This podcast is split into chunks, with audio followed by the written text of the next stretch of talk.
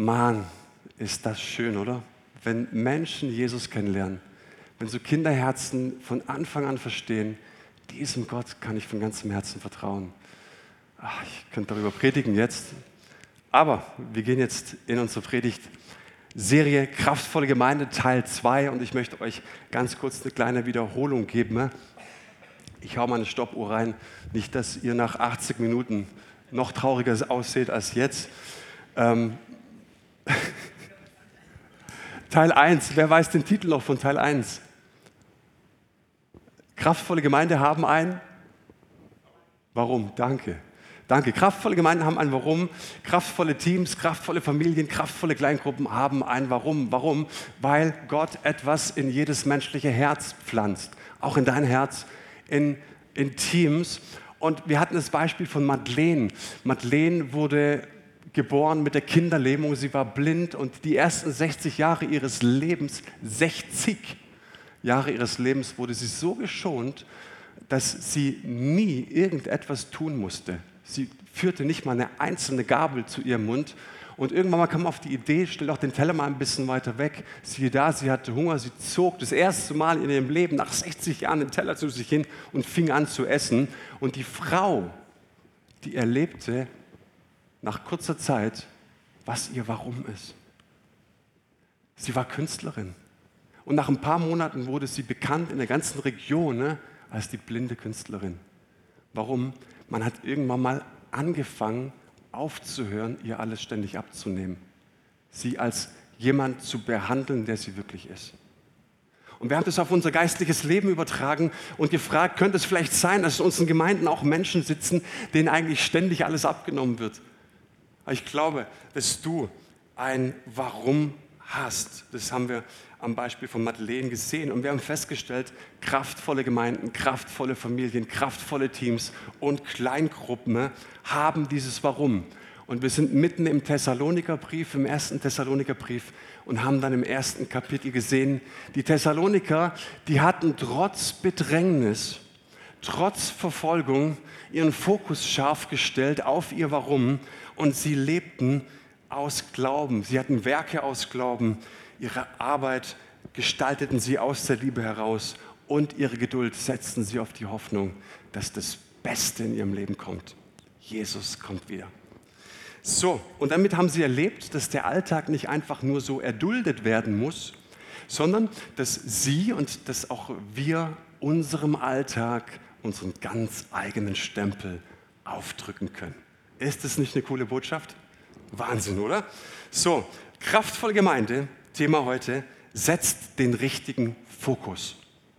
Und ich möchte euch mit reinnehmen, wir sind immer noch im ersten Kapitel des Thessalonikerbriefs und lesen ab Vers 6. Und ihr habt das Evangelium auch wirklich angenommen, obwohl ihr schweren Anfeindungen ausgesetzt wart und habt diese mit einer Freude ertragen, wie nur der Heilige Geist sie schenken kann.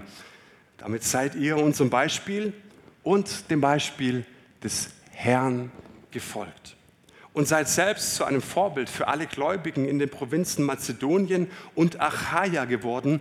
Ja, von eurer Gemeinde aus hat sich die Botschaft des Herrn in ganz Mazedonien und Achaia verbreitet und nicht nur dort. Es gibt inzwischen kaum noch einen Ort, wo man nicht von eurem Glauben an Gott gehört hätte. Wir brauchen ja gar nichts mehr darüber zu sagen. Überall redet man davon, was für eine Wirkung unser Besuch bei euch gehabt hat.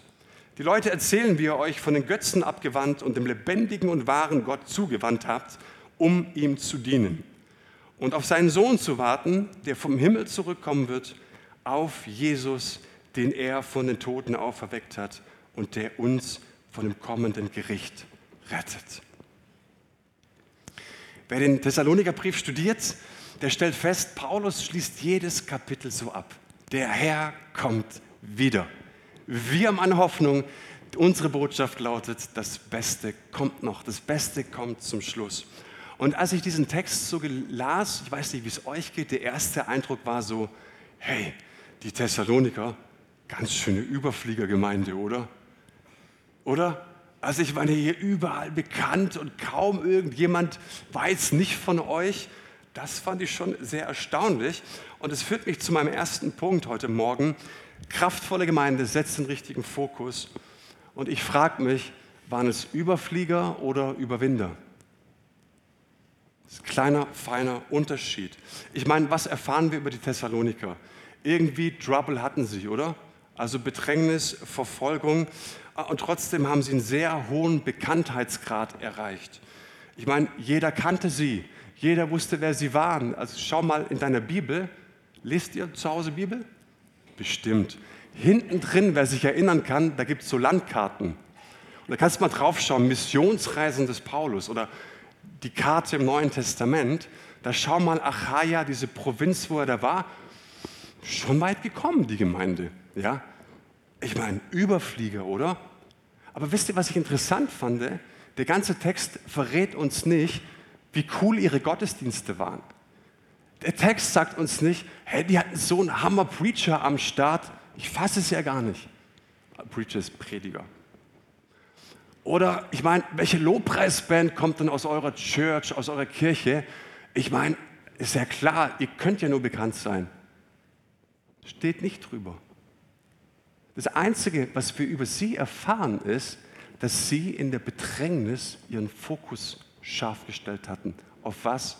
Auf ihr Warum. Und die erste Lektion für mich und wenn du so willst auch für dich heute Morgen lautet, wenn du kein Warum hast, kannst du deinen Fokus nicht scharf stellen. Sie haben das Wort aufgenommen, heißt es. Und ich glaube nicht, dass sie einfach nur fröhlich Bibelarbeit weitergemacht haben, sondern es bedeutet tatsächlich, dass sie an den Verheißungen Gottes festgehalten haben. Ich meine, wenn mal so alles zusammenbricht für dich, ja, überleg mal, ähm, du kriegst die Nachricht, lass es mal aufs Heute übertragen, ja, die Gasumlage zahlen nur die Christen. Strompreiserhöhung nur für die Gemeinden.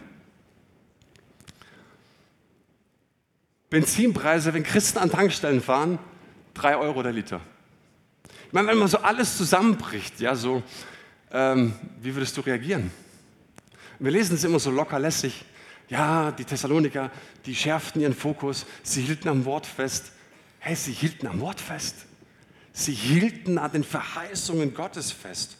Sie wandten sich von den Götzen ab. Das bedeutet, alles, was Gott stört, alles, was Gott unwichtig ist, davon haben sie sich getrennt.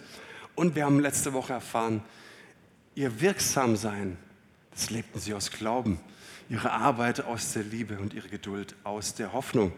Und dann heißt es, mit einer Freude, die nur der Heilige Geist schenken kann. Stark, oder? Und es lehrt mich ein weiteres. Ähm, Freude im Heiligen Geist hat mal so gar nichts mit der Abwesenheit von Problemen zu tun. Amen. Amen. Weil manche Christen sehen so aus, als wären sie in Zitronensaft getauft worden. Ne? Ähm, man kann auch lachen im Gottesdienst. Und by the way, man kann auch ein bisschen mitklatschen. Du musst nicht mitklatschen, aber es gibt ein bisschen Atmosphäre und es zeigt einfach, dass du am Leben bist und dich freuen kannst. Musst du aber nicht. Was mich zu der Lektion führt, ich glaube, dass wenn wir uns um den göttlichen Fokus kümmern, kümmert sich Gott um die Ergebnisse. Wenn du dich um deinen Fokus kümmerst, kümmert sich Gott immer um die Ergebnisse. Und wie gesagt, ich glaube, dass die Thessaloniker keine Überflieger waren, aber sie waren Überwinder. Ich meine, Bedrängnis heißt für sie vielleicht Verfolgung, Repressalien, vielleicht Freiheitsentzug, vielleicht körperliche Leiden, Schläge, Ausschluss aus dem öffentlichen Leben. Aber ich meine, wenn uns das wirklich passiert, dann ist doch die Frage, worauf stellst du deinen Fokus? Wenn so mal alles zusammenkracht, wo geht deine Aufmerksamkeit hin? Und jetzt habe ich mir die Frage gestellt, ja, die Thessaloniker, die haben es richtig cool gemacht. So, aber was ist mit mir? Wie kann ich diese Botschaft zu meiner Botschaft machen und wie kann ich das auf meinen Alltag runterbrechen? Ich meine, für uns sind es vielleicht die vielen Anforderungen, die vielen Pflichten, die der Alltag an uns stellt. Das sind die Bedürfnisse der Kinder, da ist der Job, ähm, das sind die Termine, das sind Treffen, das sind Anrufe, das sind Nachrichten. Ich in meinem Job habe mir angewöhnt, ich lese eigentlich ab 21 Uhr keine Nachrichten mehr. Weil ich erhalte viele gute Nachrichten, ne? aber manchmal sind so ganz fiese Dinge damit dabei. Und dann kann ich nicht schlafen. und es zerrt einfach an dir. Und ich merke einfach, all die Dinge, die so auf uns einströmen, die haben die Power, uns abzulenken, uns vom Eigentlichen wegzuziehen. Guck mal ein Beispiel. Ich habe mir vorgenommen, vor zwei Monaten, ne, ich lese jeden Tag die Psalmen. Also 150 Psalmen. Du schaffst jetzt, manche Psalmen sind länger. Sag mal gnädig, in 200 Tagen die Psalmen. Rein rechnerisch würde es gehen, oder? Also nochmal, der Fokus ist, mein Warum ist klar. Ich bin Kind Gottes, ich sollte Bibel lesen. Amen. Mein Fokus ist klar, ich lese die Psalmen. So, ich weiß genau, was ich will. Und wisst ihr, was bei mir dazwischen kommt? Der Thessalonikerbrief, die Predigtvorbereitung. Weißt du, dass auch fromme Aktivitäten dich vom Guten abhalten können? Ich habe mal so meine Woche ein bisschen studiert und habe dann festgestellt, was war es denn jetzt alles? Es war das, die Andacht bei den Rangern, das Thema in der Kleingruppe, die Impulse im Ältestenkreis, die Impulse am Plenumsabend. Und irgendwie musst du ständig raushauen und merkst irgendwie so am Ende der Woche, von sieben Psalmen waren es zwei oder so. Kennt es irgendjemand? Und mir ist es deswegen so wichtig zu sagen, weil es liegt nicht, das können wir alles abnicken, dass wir den Fokus scharf stellen sollten. Aber jetzt kommt etwas, was du vielleicht schon mal gehört hast, vielleicht neu für dich ist, vielleicht auch wieder ganz neu ist. Und ich wünsche mir, dass es ein brennendes Reden des Herrn für dein Herz ist. Ich glaube, dass es nicht nur darum geht, dass du deinen Fokus scharf stellen musst, sondern es geht gleichzeitig auch darum, dass du alles beseitigst, was nicht Gottes Perspektive für dein Leben ist. Die Beseitigung von allem, was nicht dazugehört. Prioritäten setzen, Entscheidungen treffen. Und deshalb sprechen wir vom Überwinden. Wer den Fokus scharf stellt, der hat gelernt zu überwinden. Und manchmal erwische ich mich dabei, dass ich sage, naja, irgendwann mal bin ich auch der Überflieger. Der Überflieger im Sinne von, ich habe alles im Griff. Kennt ihr das so? Wenn die Kinder mal älter sind, wenn was weiß ich was passiert, diese Wenn-Dann-Option in unserem Leben und irgendwann mal schwebe ich so über allem, aber ich habe festgestellt, dass das wahrscheinlich nie stattfinden wird. Warum? Weil Gott mich nicht zum Überflieger gesetzt hat, sondern zum Überwinder. Zum Überwinder meines Alltags dass ich gelernt habe, meinen Fokus scharf zu stellen und dass ich gelernt habe, meinem Alltag, egal wo ich drin stecke, meinen eigenen Stempel aufzudrücken. Überwinden heißt manchmal auch Schmerzen zulassen. Überwinden heißt manchmal auch, es wird unangenehm. Überwinden heißt manchmal auch, ich muss in der Tiefe etwas zulassen, das mich Gott verändern kann. Und das war für mich ein wichtiger Punkt. Überwinden heißt Muskeln trainieren. Und dann kam mir noch so während der Predigtvorbereitung so ein göttlicher Funke in mein Herz und ich dachte, ich gebe ihn einfach mal weiter, mach damit, was du möchtest. Entscheidungen treffen. Ich glaube, wer eine Entscheidung für etwas trifft, der muss auch wieder ganz neu verstehen, dass er eine Entscheidung gegen etwas trifft. Und ich lade dich ein zu diesem Gedanken, dass eine Entscheidung für etwas ist, auch gleichzeitig immer eine Abwahl ist. Und ich glaube, das Wichtige ist, zu lernen, die Abwahl zu betrauern. Es kann manchmal wie ein Verlust sein, aber auch das zuzulassen, zu sagen, ich wähle etwas ab ich entscheide mich gegen etwas, obwohl es weh tut. Hey, da ist auch Gott drin. Und es ist mir einfach so ein Herzensanliegen, wenn du meine Predigten kennst. Es ist mir so ein Riesenanliegen, dass wir das von Herzen aufnehmen. Ja? Eine Abwahl muss auch betrauert werden. Und wir dürfen auch lernen, dass manch ungutes Gefühl nicht bedeutet, dass Gott da nicht drin ist. Okay? So, ich hoffe, ihr hört mein Herz daraus. Der zweite Punkt, und ich nehme euch mal so ein bisschen mit an meinen Gemeindeschreibtisch. Wir verlassen die Thessaloniker und wir gehen mal an meinen Schreibtisch oder in unseren Ältestenkreis. Ich hoffe, das, das ist okay für euch. So, ähm, was ist die eine Sache, die wir am besten können? Ich glaube, dass starke Teams, starke Gemeinden, starke Kleingruppen, starke Familien fragen, was ist die eine Sache, die wir eigentlich am besten können? Und die Botschaft ist, wir müssen nicht alles können, was auch folgende Geschichte illustriert. In seinem Buch Der Weg zu dem Besten erzählt Jim Collins eine Fabel vom Fuchs und dem Igel. Schon mal gehört? Der Igel und der Fuchs, beides Waldbewohner. Und Tag für Tag plant der listige Fuchs den Angriff auf den Igel. Wie ihr es hier seht, auf dem Arglos ist der, Bibel, äh, der, der Igel. Die Bibel hat noch keine Stacheln. Doch wie kreativ der Fuchs ist, der Igel gewinnt immer. Warum? Weil er eine Sache beherrscht, die er am allerbesten kann von allen Waldbewohnern. Und weißt du, die Botschaft dahinter ist, du musst nicht alles können. Du musst nicht in allem der Beste sein, aber du musst wissen, was du am besten kannst. Und es hat mir so ins Herz getroffen, weil ich glaube, dass es so wichtig für uns als Gemeinde ist, jetzt auch in dieser Zeit. Das bringt mich zu der Frage, hey, was können wir als Gemeinde am allerbesten? Wir sind nicht berufen, die Besten zu sein, aber was können wir als Gemeinde am allerbesten? Persönlich würde ich dir gerne die Frage stellen, wenn du eine Sache in der Gemeinde machen könntest, was wäre die eine Sache? Was wäre die eine Sache, die du machen könntest, die dir auf dem Herzen liegt? Ich lade dich einmal darüber nachzudenken, weil, weißt du, ich bin davon überzeugt, so sagt uns Thomas von Aquin, dass Gott sich von dir persönlich ein einmaliges Bild gemacht hat, ein unverwechselbares Bild.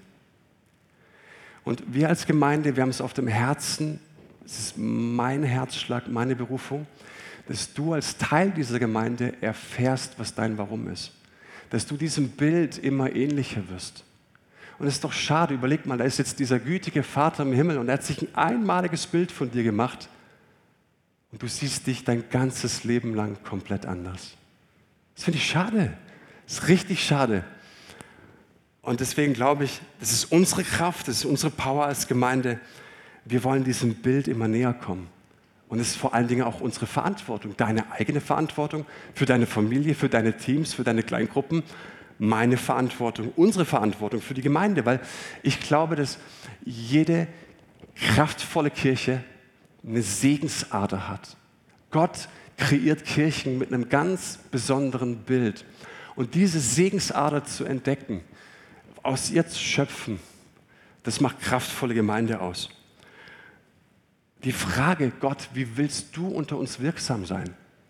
So, und jetzt nehme ich dich mal ein bisschen rein in Gemeindebaupraxis, okay? Ja. Ähm, wir haben verschiedene Denominationen.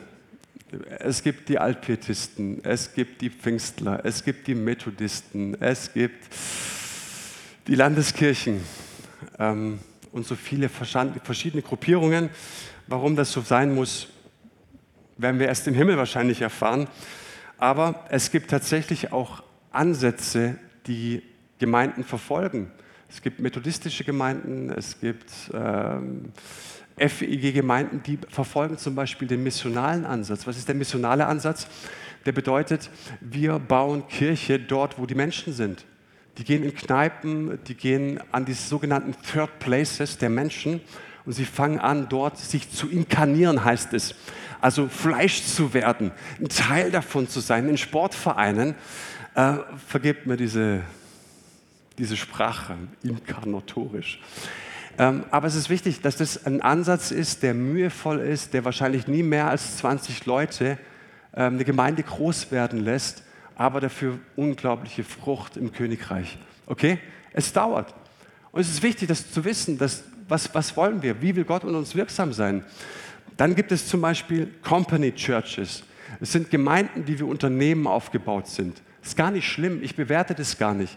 Aber du musst einfach wissen, ne, solche Gemeinden decken fast alle Bedürfnisse der Menschen ab heutzutage. Und solche Gemeinden sind irgendwann mal 200 Mann groß. Warum? Sie, haben, sie sind groß geworden durch zum Beispiel vier Programme. Sie haben eine Pfadfinderarbeit, sie haben Posaunenchor, sie haben starke Lobpreisband und sie haben, keine Ahnung, die beste Krabbelgruppe der Welt. Ja, so. Und durch diese vier Angebote, Programme, sind sie 200 Mann groß geworden. Jetzt sagt diese Company, diese Unternehmenskirche, hey, wir wollen gerne wachsen, wir würden gern 400 Mann werden. Weißt du, was die Gemeindebaustrategie sagt? Wie viele Programme du anbieten würdest? Rechnet mal nach. Vier Programme bei 200 Leuten. Wie viele Programme bräuchtest du für 400 Leute? Acht. 16. Du brauchst 16 Programme. Das heißt, du bist attraktiv. Das heißt aber auch, du musst ständig Mitarbeiter generieren, Mitarbeiter generieren, Mitarbeiter generieren, Mitarbeiter generieren. Und jetzt bei Corona in Corona-Zeiten merken wir, es wird schwierig. Und du erlebst dich in diesen Churches, und ich will es nicht bewerten, als ein Teil davon, wenn du im Inner Circle bist, in diesem inneren Kreis bist und das Programm am Leben hältst. Dann gibt es Community Churches, und ich weiß, es ist nicht ganz ungefärbt, ihr spürt es und merkt es. Der viel größere Fan bin ich von Community Church, es sind wir. Community Church heißt, wir sind Gemeinschaftskirche. Unsere größte Stärke ist nicht das Programm. Unsere größte Stärke seid ihr. Seid ihr. sind wir gemeinsam. Das ist unsere Stärke, Stärke als Community Church. Und ich habe da so ein inneres Bild vor Augen. Ähm, als Kirche kreieren wir unseren Dorfplatz. Ihr müsst euch vorstellen, schöner Dorfplatz. Und jeder macht sein Haus auf, stellt seinen Tisch raus, stellt die Stühle dazu, deckt den Tisch nach seinem Maß, nach seiner Gabe, nach seiner Kraft, fängt an, was für sich zu kochen und ein bisschen was für den Nachbarn, sodass auch Freunde dazukommen können. Oder kennt ihr das so Nachbarschaftsstraßenfest? Ja, jeder, jeder bringt einfach das ein, was er so kann. Ne? Und das, dieses Herz ist, ist, ja, oder dieses Bild liegt auf unserem Herzen, dass, dass, dass wir sagen, hey, das wollen wir bauen. Genau das wollen wir bauen. Und wir laden dich nicht ein, dass du Teil der Vision wirst, sondern wir laden dich ein, be a part of the family. Sei ein Teil der Familie. Okay? Nach deinem Maß und nach deiner Kraft. Und warum sage ich das? Ähm, ich sage das deshalb, weil die Riesenanforderungen heute im Gemeindebau dich manchmal wirklich überschwemmen und du glaubst, du müsstest alles anbieten, was die anderen auch anbieten können. Nein, musst du nicht. Du musst das tun, was du am besten kannst. Und es segnet Gott. Und das ist ein wichtiger Teil. Und deswegen sage ich, du bist nicht berufen, der Beste zu sein. Wir als Gemeinde sind nicht berufen, die Besten zu sein, aber es ist dazu berufen, das Beste zu geben. Das, was wir wirklich sind. Okay? Der letzte Punkt der heutigen Predigt. Es geht darum, einen göttlichen Fokus zu stellen und dabei zu fragen, wie definieren wir eigentlich Erfolg? Wie würdest du eigentlich Erfolg für dich persönlich definieren? Was muss passieren, dass du sagst, erfolgreich?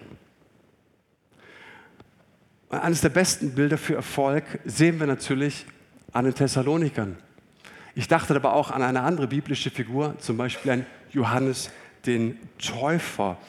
Und er ist ein klasse Bild, was es bedeutet, nach biblischem Vorbild erfolgreich zu sein. Ich meine, Johannes wurde in eine hoch angesehene Familie geboren. Und sein Vater Zacharias war ein gebildeter, allgemein geachteter levitischer Priester. Und vom ältesten Sohn wurde selbstverständlich auch erwartet, in seine Fußstapfen zu treten. Wurde von ihm erwartet. Was tat er? Er tat es nicht. Schon mal ein bisschen Trouble. Stattdessen zog Johannes in die Wüste, um bei Gott zu sein. Und Johannes eigentliches Wirken dauerte nicht mal zwei Jahre. Nicht mal zwei Jahre. Und wisst ihr, was Jesus über ihn sagte? Unter allen Menschen, die je geboren wurden, hat es keinen größeren gegeben als Johannes den Täufer. Lasst uns bei Johannes bleiben. Wo hat er sein Wirken begonnen? Marketingtechnisch, strategisch würde ich sagen, Johannes, du solltest auf den Marktplatz in Jerusalem gehen. Unbedingt. Nee, der geht in die Wüste. Total Gottesdienstbesucher unfreundlich. Ja, so. In die Wüste, die müssen weit laufen. Und die Leute brauchen es zentrumsnah. Und jetzt predigt er da und macht einen äußerlichen Eindruck mit seinen Kamelhaaren und mit seinen Heuschrecken. Und die hatten ja damals noch kein Odol. Wenn du den ganzen Tag Heuschrecken isst, ich meine, oh, ich weiß nicht. Ich meine, würden wir den zum Predigen einladen? Mal ganz ehrlich, Hand aufs Herz. Ich glaube, wir hätten nach dem Gottesdienst einige Diskussionen, wenn ich ums Eck kommen würde und sage, wir haben Johannes den Täufer eingeladen. Aber er ging in die Wüste. Er machte einen ungehobelten, einen schroffen Eindruck und beinahe schon fanatisch. Und trotzdem berichtete der jüdische Geschichtsschreiber Josephus, dass tausende Menschen rausströmten, um ihn zu hören. Und was ich am beeindruckendsten finde an Johannes dem Täufer ist, er war völlig frei von dem Bedürfnis, irgendjemanden beeindrucken zu wollen. Völlig frei. Er tat nichts, um Zustimmung zu gewinnen oder Missbilligung zu vermeiden. Das ist ja auch so ein Ding, ne? so hoffentlich hat es den Leuten gefallen und hoffentlich ist alles cool. Äh, ich denke, wir reden über kraftvolle Gemeinde, okay? Wir sind beim Thema. Und die religiösen Führer aus Jerusalem, die waren eigentlich die mächtigsten Persönlichkeiten zur damaligen Zeit. Und sie kamen zu Johannes und er sagte ihnen, ihr Schlangenbrot, lasst, kehrt um und lasst euch taufen. Was für eine Provokation, oder? Und Aufmerksamkeit und Anerkennung war für Johannes eigentlich wirklich, hat er nicht gebraucht. Er sprach sie persönlich an und sagt, hey Jungs, ihr müsst umkehren, sonst habt ihr ein riesengroßes Problem. Die Frage, ob sie beeindruckt waren oder nicht, war ihm völlig fremd. Genauso die Sorge, sie zu verprellen, muss man auch hören. Und Johannes war sich im Klaren, wer er war. Er wusste um sein Selbst in Gott. Und das ist der Punkt. Und er war völlig befreit von falschen Selbstbildern.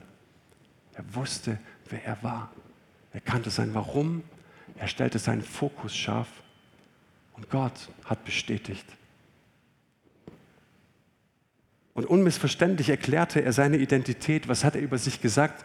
Leute, und es müssten auch manche Leute in unseren Kirchen hören. Ich bin nicht der Messias.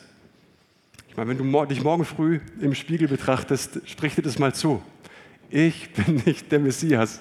Es ist wichtig zu wissen. Du musst nicht die ganze Welt wissen. Du musst nicht der Beste sein. Der Beste ist Jesus. Du solltest wissen, was du am besten kannst. Johannes wusste, ich bin nicht der Elia. Ich meine, hey, bist du Elia? Das ehrt uns doch, oder? Wenn es jemand sagt, bist du der Elia? Bist du der Prophet, der kommen soll? Nee, ich bin's nicht. Ich bin nur eine Stimme in der Wüste, die ruft, ebnet die Wege für den Herrn. Ich taufe mit Wasser, aber mitten unter euch ist einer, der kommen wird. Und ich bin nicht mal würdig, ihm die Riemen seiner Sandalen zu lösen. Wow. Und Johannes hatte eine Autorität und eine Ausstrahlung, die du seit Jahrhunderten nicht mehr in Jerusalem und in Israel erlebt hast. Und dennoch nahm die Anzahl seiner Jünger stetig ab. Es wurden immer weniger und weniger und weniger. Und in diesem Moment bekräftigt er seinen Nachfolger, und das hat mich erstaunt, ein Mensch, ein Mensch kann sich nicht das Geringste selber nehmen. Es muss ihm vom Himmel her gegeben werden. Kraftvolle Teams, kraftvolle Gemeinden, kraftvolle Kleingruppen, kraftvolle Familien, die wissen, was ihnen vom Himmel her gegeben wird. Die wissen, sie müssen nicht die Besten sein, aber die wissen, was sie am allerbesten können. Und das bringt mich zu der Überzeugung, Erfolg nach biblischem Verständnis ist, die Person zu werden, zu der Gott uns beruft. Und das zu tun, wozu Gott uns beruft, auf seine Weise und nach seinem Zeitplan. Und mein allerletzter Punkt, letzter Gedanke, ich möchte mal ganz kurz auf das Matthäusevangelium eingehen, Kapitel 11, Vers 11. Gut zu merken. Da heißt es, ich sag euch, unter allen Menschen, die je geboren wurden, hat es keinen größeren gegeben als Johannes den Täufer. sagt Jesus. Und dann sagt er, hey, aber Johannes ist keine Museumsfigur. Ich habe euch auch noch was zu sagen. Und doch ist selbst der Geringste im Himmelreich größer als er. Wow, was bedeutet das? Wenn du diesen, das elfte Kapitel liest des Matthäus-Evangeliums, dann, dann merkst du, was für eine Gesinnung Johannes hatte. Er war demütig von ganzem Herzen. Und ich, ich weiß nicht, wie du Demut für dich formulieren würdest. Oftmals habe ich den Eindruck, wir haben Demut als so eine Art Tugend, ähm, der wir mal irgendwann mal wieder nachgehen sollten. Wäre wär ja auch so ein Demut ist ein ganz wichtiges Thema. Sollten wir irgendwann mal in der Kleingruppe behandeln, stimmt's? Mach mal eine Predigtreihe drüber. Schon lange nicht mehr drüber nachgedacht, was Demut bedeutet. Und irgendwann lernst du, nee, nee, nee, nee. Was heißt denn eigentlich Demut? Mich hat es fasziniert, was im Griechischen steht, aber ich möchte es mit dir teilen, was es im Lateinischen bedeutet. Demut heißt auf Lateinisch Humilitas. Es kommt von Humus. Und Humus bedeutet Erde. Was bedeutet eigentlich Demut? Demut bedeutet, ich bin geerdet. Demut bedeutet, ich habe mich ausgesöhnt mit meiner Geschichte mit meiner Biografie. Ich habe mich ausgesöhnt mit all meinen Schattenseiten. Ich bin ganz bei mir angekommen. Demut heißt, ich habe den Mut, zu meiner ganz eigenen Wahrheit zu stehen. Ist das prickelnd?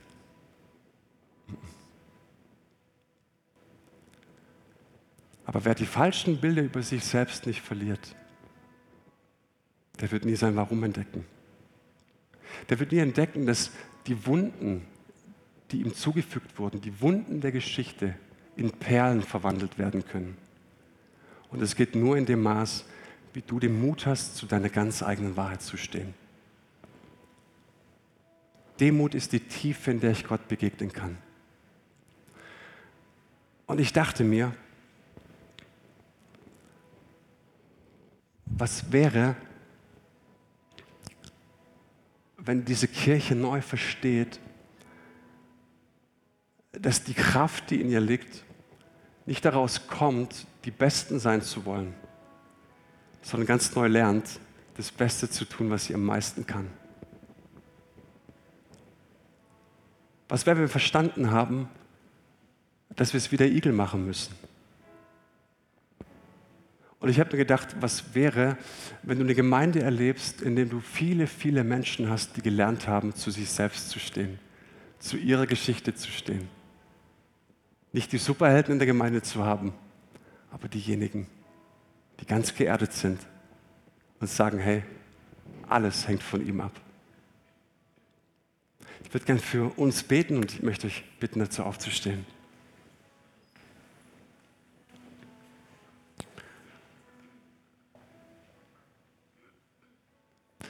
Himmlischer Vater, ich danke dir, dass du in jedes einzelne Leben, in jede Familie, in jedes Team, in, in Gemeinden eine Kraft gelegt hast, eine Segensader gelegt hast. Dass du dir ein unverwechselbares Bild gemacht hast von uns. Und wir kommen vor deinen Thron und wir danken dir von ganzem Herzen wir preisen dich dafür von ganzem Herzen. Wir loben dich von ganzem Herzen, dass dein Herzschlag hier abgebildet ist. Und ich bin mir sicher, dass wir heute Morgen so viel gelernt haben, auch aus deinem Wort her. Wir wollen unseren Fokus scharf stellen und dabei uns immer wieder vergewissern, es geht darum zu überwinden. Es geht darum zu überwinden, dass all das, was nicht zu uns gehört, all das, was nicht in deiner Absicht steht, dass wir es wegschneiden, dass wir es loslassen. Und wir wollen immer mehr sehen und immer mehr erleben, wie du dich zu uns stellst, wenn wir unseren Fokus scharf stellen. Und ich segne uns mit dieser Wahrheit. Ich segne jeden Einzelnen heute Morgen mit dieser Wahrheit und es wird es neu ergreifen, egal wo wir hingehen, ob du Teil dieser Gemeinde bist, ob du ein Teil dieser Gemeinde sein willst oder werden willst, ob du rausgehst in dein Business, in dein Geschäft, wo auch immer. Ich segne dich damit, dass Gott eine ganz spezielle Kraft in dein Leben gelegt hat, in dein Team gelegt hat. Und das beten wir in deinem mächtigen Namen, Jesus. Amen.